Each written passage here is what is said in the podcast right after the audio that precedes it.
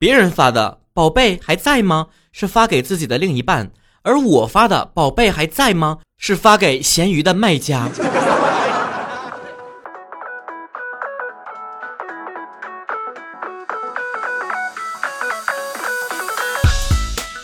哎呀，总结一下，我在北漂这么多年以来的最大的收获，就是曾经去算命的，你给我看了一下手相，完了就说呀，你这姻缘呐，就跟那天安门广场的路似的。我一听怎么个事儿呢？是很贵气的意思吗？算命的说，往东走是东单，往西走是西单。哎，朋友们，咱该说不说，多损呢！还瞧不起谁？谁没谈过恋爱是咋的？只不过咱慢点呗，对不对？那谈恋爱就跟学骑车似的，我没学会的时候，无论怎么小心都得摔个鼻青脸肿的。等我学会了，就发现了，无论我怎么样，我也追不上保时捷。我谈的恋爱次数也不少，只不过是经常跟分手次数持平，因此拥有丰富的分手经验。邓超，你要是有点良心，《分手大师二》就得找我演，因为那个剧情我太熟悉了，经常发生在校园里面。我跟女朋友在谈分手，我的女友伤心的哭，啊，曹志，我说控制下，我还没死呢，别哭了。于是，在寒风当中，我到底是爱过他的，心头一软，走到女朋友面前，伸出手来，把女孩脸上的两条冰褂子掰了下来。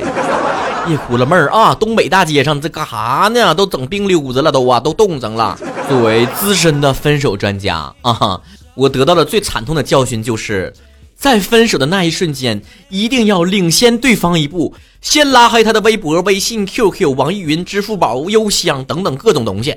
如果对方知道你的网银密码，你赶紧改一个，别咱钱还继续花着，人儿没了。有些时候分手吧，最难受的（括弧）尤其是被分手的时候啊，传说中的被甩了，你就是总钻牛角尖儿啊。为啥呢？一定要对方给个准确的答案。但其实吧，如果感情淡了没了吧，也没啥理由，是吧？你要非逼他说个理由，他说的奇怪的理由，你能相信吗？什么他嫌你这个刷碗的手不是按逆时针了？什么前女友说我睡觉的时候压着他隐形的翅膀了？什么咱俩头顶的旋儿不是一个方向了？什么？他说他是早产儿，随时可能会死，怕连累我了。你们听听，这都是人话吗？缘分到了就是到了啊！你这人儿不行吧？你就是放个屁都是不是他曾经熟悉的味道了。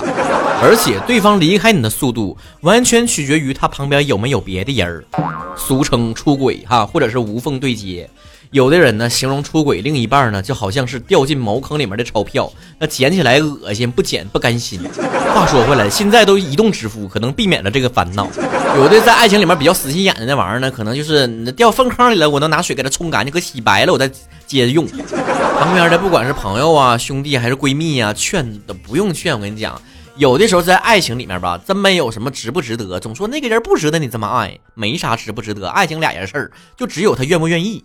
哎，他就乐意，即便对方就是一毛钱的硬币掉粪坑里，他捡起来都得镶个框，那打板的供起来都等升值。对于大多数的人来讲，遭遇被劈腿呢，最受伤的不是另一半爱上了一个谁，还是婚外有什么不正当行为，而是自己最亲近的人身上那种信任感被碾碎的感觉，你都不可思议啊！天天睡我枕边，咋能干这事儿呢？受伤、委屈、痛苦、愤怒，人生好像一片黑暗，心里乱成一团，不知道该咋办，不知道咋处理。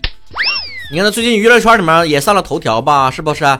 这个毛老师，女孩啊，她这个事儿是三年之前的，她这个男朋友啊，这个监控录像里面曝光了啊，这看到那个男朋友呢，跟另外一个女演员坐电梯回到自己公寓里面，没想到几分钟之后呢，出差回来的那个毛老师呢，刚下飞机也来到自己男朋友这个公寓里，这不就是传说中的惊喜变惊吓吗？完了，这个女演员呢，也从这个公寓里面出去了。具体在屋里面发生什么事情了？这个毛老师跟他有什么对话，咱也不知道。咱只知道前后三个小时之内，干净利索的收拾完东西就走了，搬家了，奉献出了教科书级别的如何干净利落的分手。可以说，他用三小时告诉所有女孩什么是爱情底线，什么是爱情里面的自尊。这份自尊不是在别人面前装的可笑的东西，而是你如何维护自己不受委屈的尺度。这可能牵扯一个老生常谈的问题，就是分手之后要不要撕破脸呢？这有的人说这根本就不是一个问题，因为双方到了分手这个阶段呢，都懒得跟对方说一句话了，更何况吵架呢？话都没了。那歌里不都唱了吗？是吧？分手也得要体面吗？理性驾驭之下，成年人都喜欢为自己或对方保留一丝的颜面，即便最后不欢而散了，至少表面上也做一个情绪稳定的成年人。但如果对方不给你保留颜面呢？一味的发表脑残的言论，是吧？在生活当中背后诋毁你，在这个娱乐圈里面可能发通稿黑你。我这人反正不喜欢惹事儿，但我同时也不喜欢圣母。我不撕你是我不心勒你，但你要是动我一下，嗯，对不对？咱就看一看。我来演示一下啥叫记仇、小心眼、玻璃心，啥叫斩草除根，啥叫锱铢必较。本身痛苦受到的伤害已经很大了，对吧？有研究都表明了吗？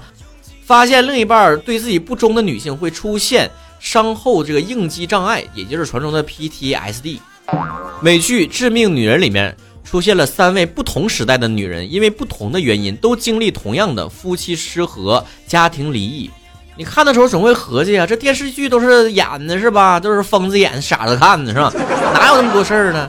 但实际上呢，你还心存幻想的时候，就被狠狠抽一巴掌，告诉你，现实有的时候比电视剧还狗血。电视里面咱看到狗血剧情的时候呢，就一笑而过就得了。但生活当中如何应对这种狗血的事儿呢？勇敢断舍离，就跟追星似的，你偶像都人设坍塌了，赶紧换个爱豆，别含泪为对方控评洗白。人家绿了你，你还要心疼对方，心疼到心绞痛。在这里呢，咱也可以想一个问题哈，你说有些情侣吧，分分合合的，经常呢就是吵来吵去的，又和好，和好又分开，这种情况的情侣，最后是走到一起的情况比较多，还是最终分道扬镳的几率比较大呢？虽然不能一概而论，但有一种情况是，对方反复的伤害你，屡教不改，你一再的宽纵。不管你平时在工作当中、生活当中是一个多么利落的人，可能在爱情里面你都会变得唯唯诺诺的、不清不楚、不干不净的，拎不清又放不下，总是抱有一种侥幸的心理啊，应该他会被我感动吧，他会为了我而改变吧。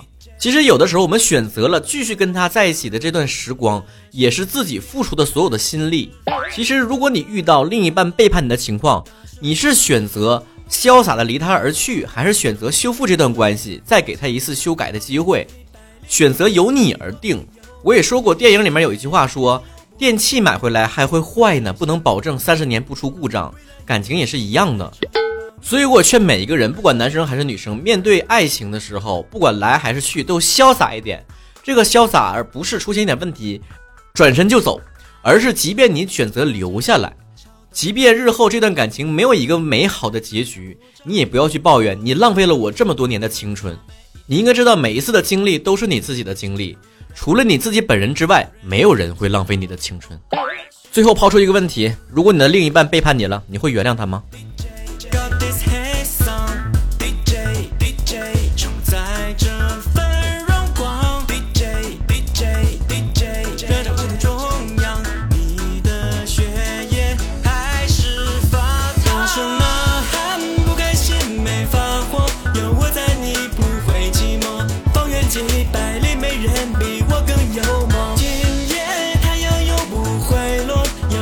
幸福